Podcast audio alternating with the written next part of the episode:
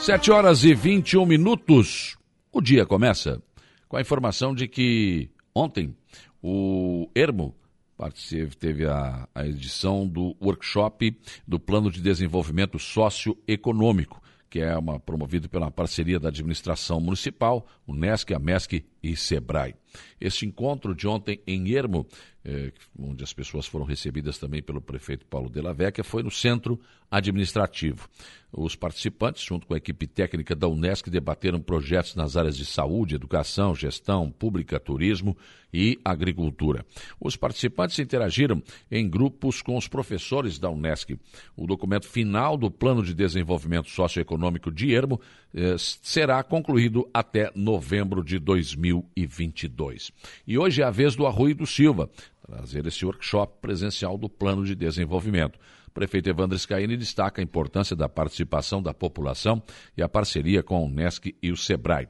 O evento está marcado para as 9 horas na Câmara de Vereadores do Arroio do Silva. O planejamento é realizado pela Unesc, pela MESC e pelo SEBRAE, em parceria com o município. Esse trabalho se estende em todas as cidades do extremo sul de Santa Catarina. Ainda sobre a Rui do Silva, a vereadora Maria Alice Luciano presidiu ontem a sessão do Balneário Rui do Silva por problemas familiares. O presidente Vanderlei da Silva, o Lei do Mar Azul, não esteve presente e o vereador Elvis Zoc também não participou da sessão devido a um problema de saúde.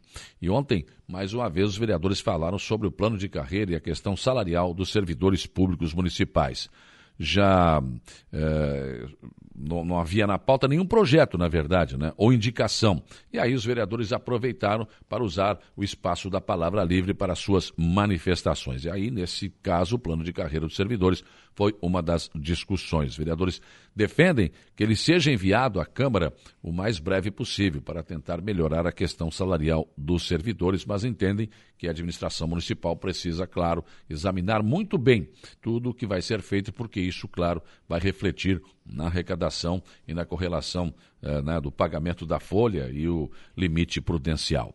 Já o vereador Alain destacou os investimentos feitos no atendimento da área de saúde.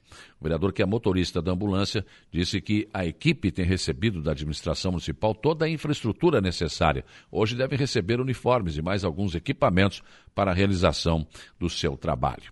Em Araranguá, hoje tem sessão itinerante da Câmara de Vereadores no Paiquerê. Vereadora Helena Périco será anfitriã. Ela é moradora do Morro dos Conventos há mais de 40 anos e é amplamente favorável à abertura da ligação Morro Paiquerê. Os moradores deverão apresentar solicitações a serem discutidas e votadas na sessão de hoje. Um assunto que também já permeou pela Câmara de Vereadores de Aranguá é a questão da falta de segurança nos cemitérios. E a administração municipal, através da empresa Freitas Construções e Serviços, está realizando a ampliação, aumentando o muro, a altura do muro do cemitério Cruz das Almas, esse aqui da Avenida Getúlio Vargas, no bairro do Sanguinha. A intenção dessa obra é coibir os furtos e portas de alumínio e depredação, assim como evitar outras viola violações do patrimônio. Então, é um cemitério que é grande, não é pequeno, né? E essa reforma aí está sendo feita. E depois será feita também lá no cemitério da Divinéia. É uma preocupação, as pessoas reclamam muito sobre isso e alguma atitude está sendo tomada tentando dar um pouco mais de segurança aos nossos cemitérios. E o Demutran de Araranguá está informando os taxistas previstos no decreto 2108 de 2003 que precisam atualizar os cadastros na prefeitura. Essa atualização se faz necessária para que a administração municipal possa cadastrar os beneficiários que irão receber os benefícios aos taxistas regulamentados de acordo com a portaria MTP número 2162 de 27 de julho de 2022. Os concessionários regulares deverão procurar o Demutran até o dia 26 de agosto para a referida atualização, eh, munidos dos documentos cópia da CNH e do CPF, informar endereço residencial e também o endereço do ponto e, claro, um telefone para contato. E assim como a maioria dos municípios da nossa região da MESC, eh, Meleiro continua contabilizando muitos prejuízos. A enxurrada da semana passada acabou danificando as principais estradas do município por conta das cheias dos rios Cedro, Manuel Alves, Jundiá e Topava. Comunidades ficaram ilhadas naquela cheia. E agora a situação é que a Defesa Civil está fazendo, juntamente com o prefeito, um levantamento. Na linha Moto, Mota, uma parte da estrada geral foi levada simplesmente pelas águas. As chuvas também dificultaram a continuação dos trabalhos de pavimentação na rodovia Meleiro 255, entre a Barra do Rio Jundiá até Tranqueiras, e na Meleiro 354, entre a Barra do Cedro e Jacaré. Então, o problema é que temos previsão de mais chuva vindo por aí.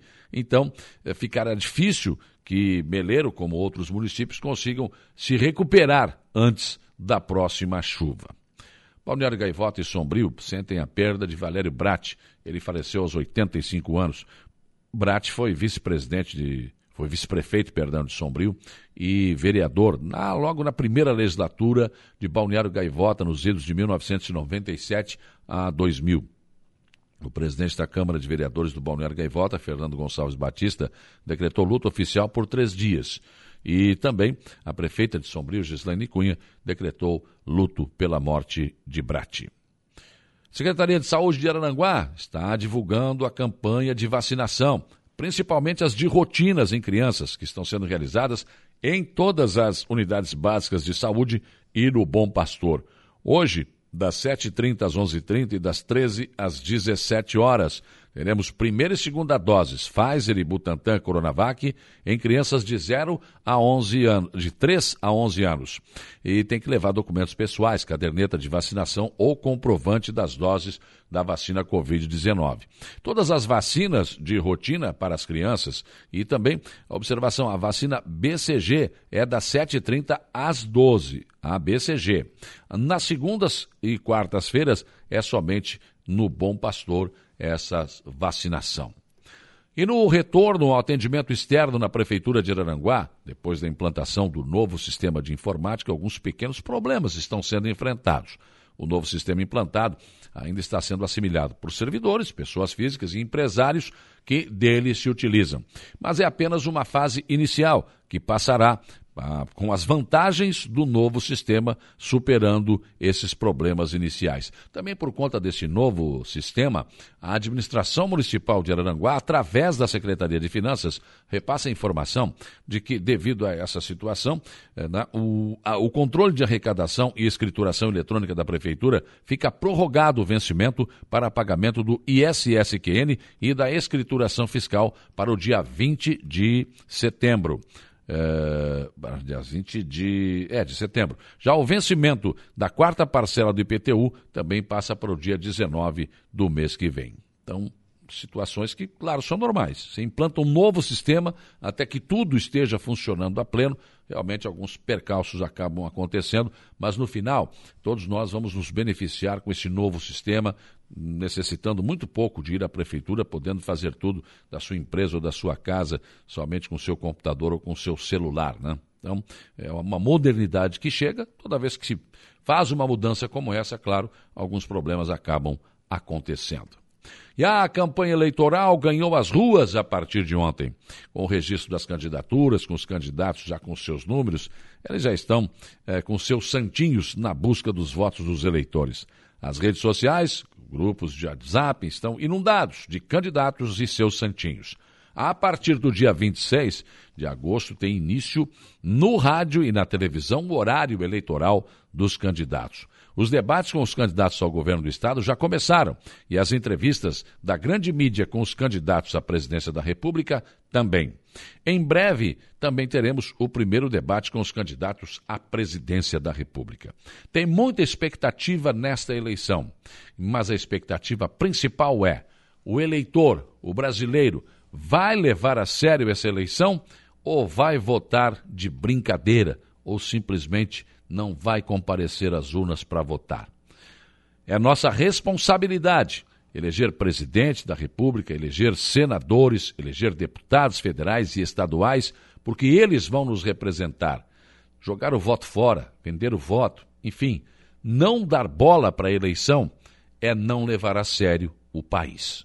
Pensem nisso enquanto lhes desejo um bom dia.